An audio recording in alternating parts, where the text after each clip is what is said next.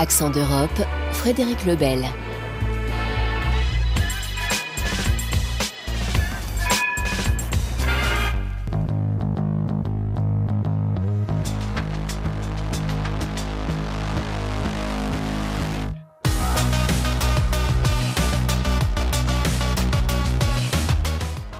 Le gouvernement allemand a fini par donner son feu vert. Il livrera bien des chars Léopard 2 à l'Ukraine pour contrer la Russie. Dans un premier temps, 14 de ces tanks que l'on présente comme les plus performants au monde seront envoyés sur le front en attendant d'autres envois. Quant aux soldats ukrainiens, ils ont commencé leur formation pour savoir les manier dans le plus grand des secrets. Julien Méchessy a pu se rendre dans l'est de l'Allemagne sur la base du bataillon de chars 393. Caserne du Kufhäuser à une heure au sud de Leipzig, l'une des bases où sont stationnés et formés les soldats allemands au maniement du char de combat Léopard. Le capitaine Aaron Koch fait les présentations. Le voici le Léopard 2 A7V. Il s'agit du char de combat le plus moderne de la Bundeswehr et c'est le tout dernier modèle de la famille Léopard. Quand nous parlons de chars de combat, les trois paramètres décisifs sont la puissance de feu, la mobilité et la protection. Toutes ces caractéristiques ont été optimisées sur ce modèle. Il dispose par exemple de munitions ultramodernes et pour le tireur et le commandant d'une bien meilleure visibilité. Pour rejoindre l'immense terrain d'entraînement qui surplombe la petite ville avoisinante, il faut monter dans une jeep pendant une dizaine de minutes. Et les consignes sont claires, interdiction d'évoquer la formation des soldats ukrainiens en Allemagne. Chef du deuxième escadron de chars Léopard et formateur, Christopher Richter dévoile tout de même les avantages de ce char de combat. La mobilité est le facteur qui détermine votre capacité de survie. Pour faire court, celui qui reste immobile meurt. C'est la même chose pour euh, l'artillerie ou l'infanterie mécanisée. Avec le léopard, nous sommes en mesure de tirer avec précision tout en étant en mouvement. C'est exactement là où le léopard fait la différence. Sa capacité de tir en mouvement qui augmente fortement les chances de survie en zone de combat intensif. Arrivé sur une petite colline, les chaussures enfoncées dans les sillons boueux creusés par les chenilles des chars, le caporal Lebner arrive à la fin de sa formation de pilote et de chargeur du canon. Le plus difficile à appréhender sur ce char, c'est son système d'armement qui est très complexe. Là, on n'a pas le choix. Il faut s'asseoir à son bureau et apprendre. Si on ne le fait pas, on ne pourra pas réussir la formation. Mais je suis extrêmement fier de pouvoir être formé sur ce char. Dès le premier jour de mon incorporation dans la Bundeswehr, je savais que je voulais faire partie d'un bataillon de chars léopard. C'est une telle fierté qu'il m'est impossible de l'exprimer par des mots.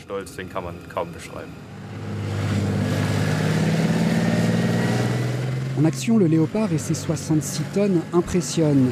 Lancé à pleine vitesse, il avale les dénivelés avec son canon de 120 mm qui reste absolument stable, capable d'atteindre en mouvement une cible grande comme un pare-brise de voiture à plus de 4000 mètres. Les soldats allemands suivent une formation poussée de deux ans.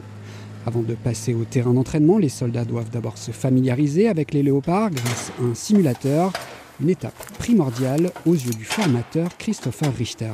Cela nous permet tout d'abord de procéder à une formation de base, appréhender ce char de combat, son fonctionnement. Avant de passer aux entraînements sur le terrain, nous pouvons former ici tout l'équipage, le tireur en charge du canon, le chargeur de munitions et le pilote. Nous nous exerçons aussi à réagir rapidement face à des pannes afin de pouvoir poursuivre le combat. welche Möglichkeiten habe ich eigentlich überhaupt noch damit zu kämpfen?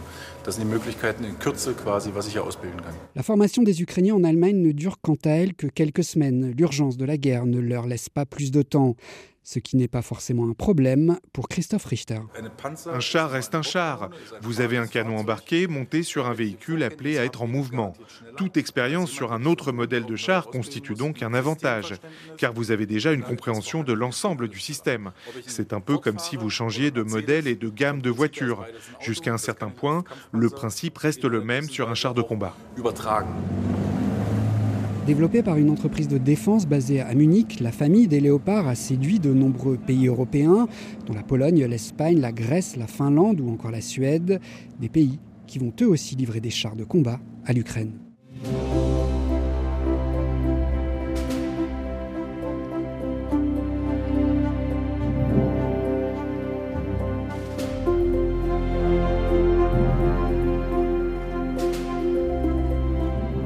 La Tchéquie a officiellement été le premier pays à envoyer des chars à l'armée ukrainienne dans les semaines qui ont suivi l'invasion du 24 février 2022. Depuis, les autorités tchèques continuent de fournir Kiev en matériel militaire et les citoyens se mobilisent aussi. Des collectes de dons privés ont également permis d'équiper les soldats ukrainiens à Prague. Alexis Rosenzweig. Pour la première fois en un an, le gouvernement tchèque a récemment fait la liste de l'équipement militaire fourni à l'armée ukrainienne, du matériel issu des stocks de l'ère soviétique, mais pas seulement, avec, entre autres, près d'une centaine de chars et véhicules blindés en tout, plus de 8000 lance-grenades, 300 armes antiaériennes et plus de 4 millions de cartouches pour pistolets et fusils. La Tchéquie met un point d'honneur à soutenir les soldats ukrainiens qui sont depuis peu également formés sur son territoire. Pour le nouveau président tchèque, Peter Pavel, qui prend officiellement ses fonctions jeudi, il faut aider le plus possible l'Ukraine à remporter cette guerre. Cet ancien général et ancien président du comité militaire de l'OTAN assistait récemment à une manifestation organisée à Prague par la même fondation que celle qui collecte des dons privés pour l'achat de matériel pour l'armée ukrainienne. Lancée par un homme d'affaires philanthrope, cette initiative a déjà permis de récolter plus de 16 millions d'euros et d'envoyer au front notamment un char et des systèmes de défense antiaérienne montés sur des voitures tout-terrain. Le prochain objectif est d'envoyer un lance-roquette monté sur un camion. Par ailleurs, l'industrie tchèque de l'armement, qui a une longue histoire, participe aussi autrement à l'effort de guerre ukrainien. Une société du nord du pays fabrique par exemple des lance-roquettes factices, gonflables, pour tromper l'ennemi russe. Un autre groupe industriel a accueilli près de Prague les employés ukrainiens d'une société spécialisée dans la fabrication de lunettes de tir sophistiquées, envoyées désormais de Tchéquie aux snipers en train de se battre dans le Donbass.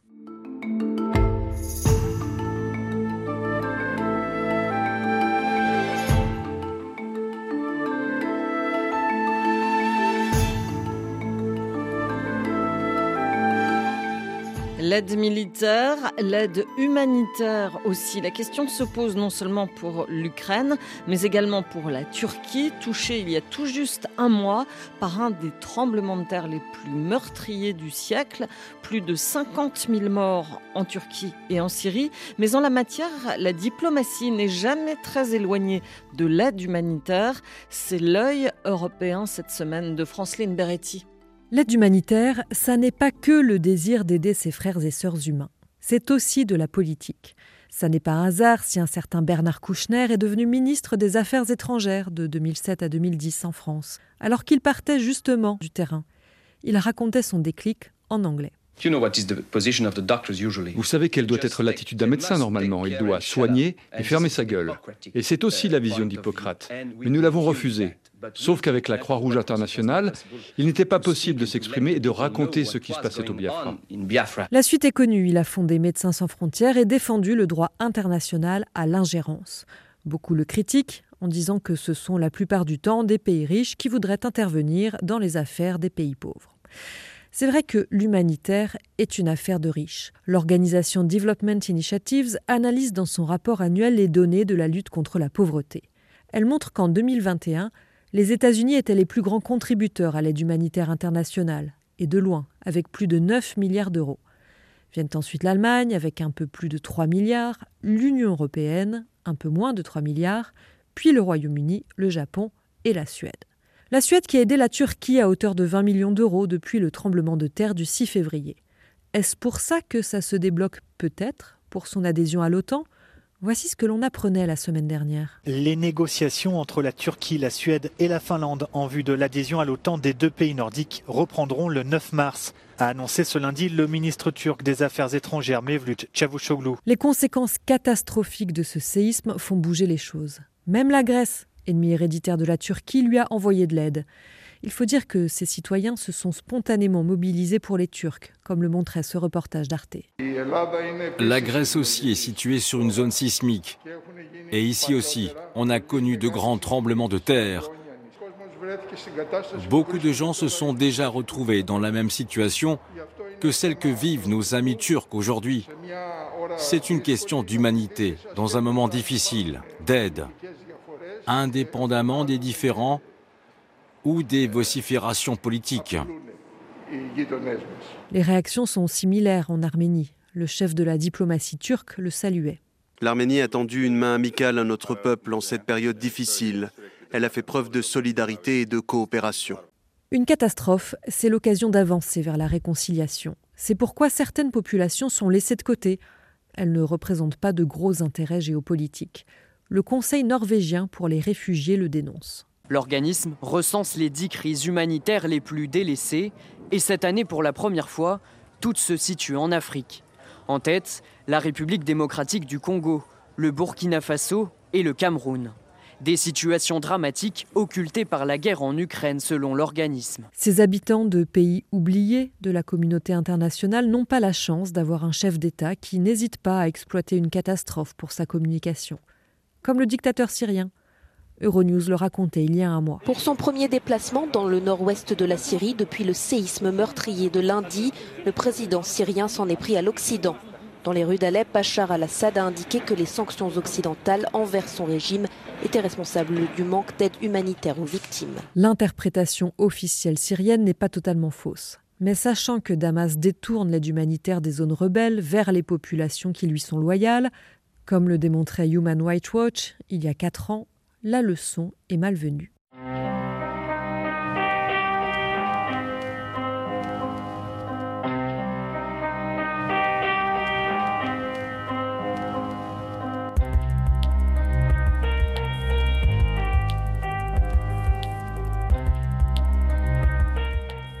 Ski cham, la honte de faire du ski? Voilà un mot qui a fait son apparition en Suisse, un des plus beaux domaines skiables d'Europe.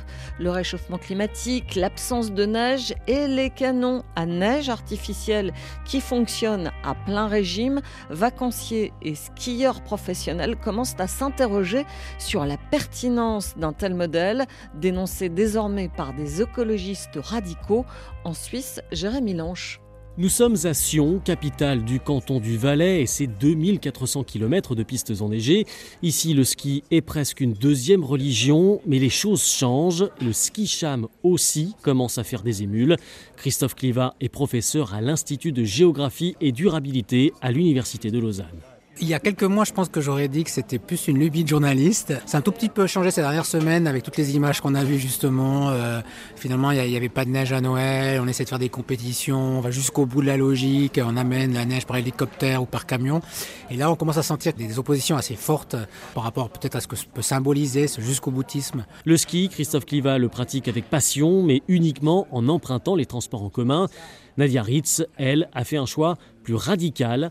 Voilà des années qu'elle a rangé le matériel, convaincue que le ski n'est plus compatible avec l'urgence climatique. Les Suisses ont gentiment remarqué qu'il y avait quand même des conditions climatiques changeantes, qu'il y avait moins de neige moins longtemps. Les gens commencent à se poser des questions vraiment. Et euh, même au niveau des jeunes surtout, qui refusent de plus en plus à aller skier et à, dénoncer ce plaisir immédiat en fait destructeur de la nature. Les ski-chameurs comme Nadia sont encore très minoritaires en Suisse, mais c'est une minorité de plus en plus visible. Il y a quelques semaines, des canons à neige ont été vandalisés sur plusieurs domaines skiables. Les autorités soupçonnent, sinon des ski-chameurs, en tout cas des militants pour le climat, d'être à l'origine des dégradations. C'était le cas par exemple à Verbier. Le directeur des remontées mécaniques, Laurent Vaucher, dénonce la méthode, d'autant plus que les domaines skiables ont fait leur mue environnementale selon lui. Ce qui s'est passé, c'est a des câbles de commande ou bien des conduites d'eau qui ont été sectionnées. Dans d'autres stations, il y a eu même eu des perches qui ont été euh, carrément coupées avec euh, une disqueuse. Ce genre de choses, ça peut amener à, vraiment des accidents très graves. Puis c'est à Verbier, toute la consommation euh, d'énergie électrique, elle provient des barrages. C'est quasiment une énergie verte. Donc s'attaquer aux remontées mécaniques, je crois que c'est attaquer vraiment une fausse cible. Mais le directeur des remontées de Verbier le dit lui-même, le ski contribue au réchauffement, ne serait-ce que parce que 95% des skieurs arrivent en voiture en station. Le bilan carbone du ski interroge même les skieurs professionnels comme le Suisse Daniel Yule. Il y a certaines pratiques qui sont un petit peu plus douteuses que d'autres, mais ça ne veut pas dire que euh, dans le futur, euh, on ne peut pas adapter notre manière de skier. Je ne suis pas sûr que de vandaliser les infrastructures, ce soit vraiment la manière de faire, mais euh, voilà, je pense que le ski va devoir changer j'espère qu'on pourra adapter notre manière de skier pour qu'à l'avenir, le ski, même si c'est sur de la neige artificielle, ce soit en fait une pratique qui se fait en respect avec le climat. Daniel Yule propose par exemple de regrouper les épreuves de Coupe du Monde pour éviter les allers-retours en avion. Le ski doit se réinventer, dit-il, s'il ne veut pas perdre le soutien du public. Reste que le changement est encore très lent. La Suisse possède les domaines skiables les plus hauts d'Europe. Si le ski disparaît un jour, ce sera ici qu'on fera la dernière descente.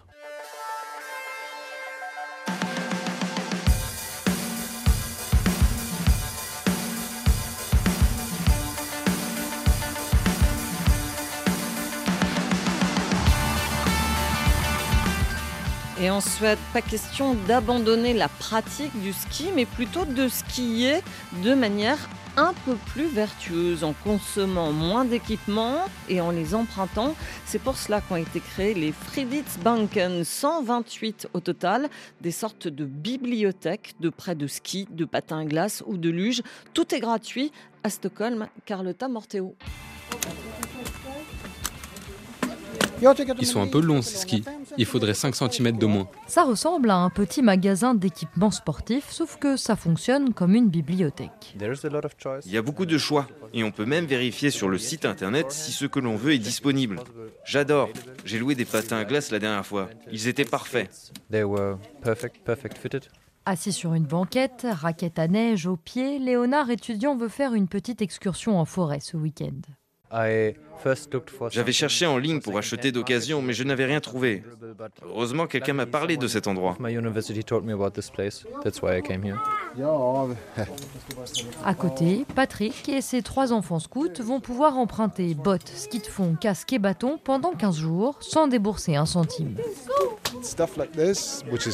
Ce genre de matériel est cher à l'achat et ma femme est une adepte du recyclage. Donc elle m'a dit de venir ici.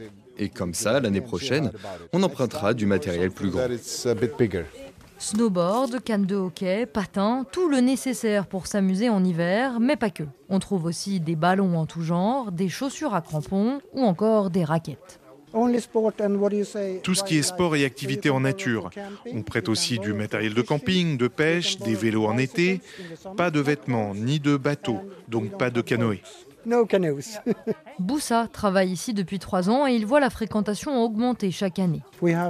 On a 6000 personnes dans notre base de données aujourd'hui contre 2000 l'an dernier. On est en croissance constante. Certes, on est de plus en plus connu, mais c'est peut-être aussi que les gens sont plus fragiles économiquement en ce moment ou qu'ils pensent plus à l'environnement, du moins je l'espère. Le matériel est de bonne qualité, mais en stock limité, puisque tout provient de dons de particuliers. En 10 ans d'existence, 125 Fritidsbanken ont ouvert dans le pays. Un demi-million d'articles sont disponibles à l'emprunt. C'est un véritable succès pour les communes qui subventionnent le projet. Pour Henrik Byström, porte-parole de l'association qui pilote les Fritidsbanken, elles servent une mission de service public. La loi en Suède oblige toutes les municipalités à avoir au moins une bibliothèque. Ce devrait être la même chose pour le sport, pour promouvoir l'activité physique. Il y a des gens qui croient que ce n'est que pour les pauvres ou les jeunes. Mais notre idée fondatrice, c'est que ça doit servir à tout le monde. Personne ne pense qu'une bibliothèque n'est fréquentée que par des gens qui ne peuvent pas se payer un livre. On voudrait que les Fritidsbanken aient le même statut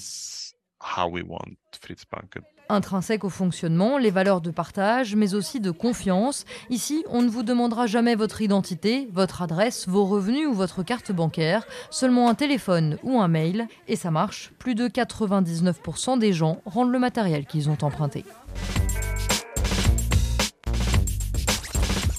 Accent d'Europe était réalisé aujourd'hui par Françoise Grelot. Retrouvez-nous sur notre site rfi.fr et sur les réseaux sociaux Facebook, Instagram, Twitter.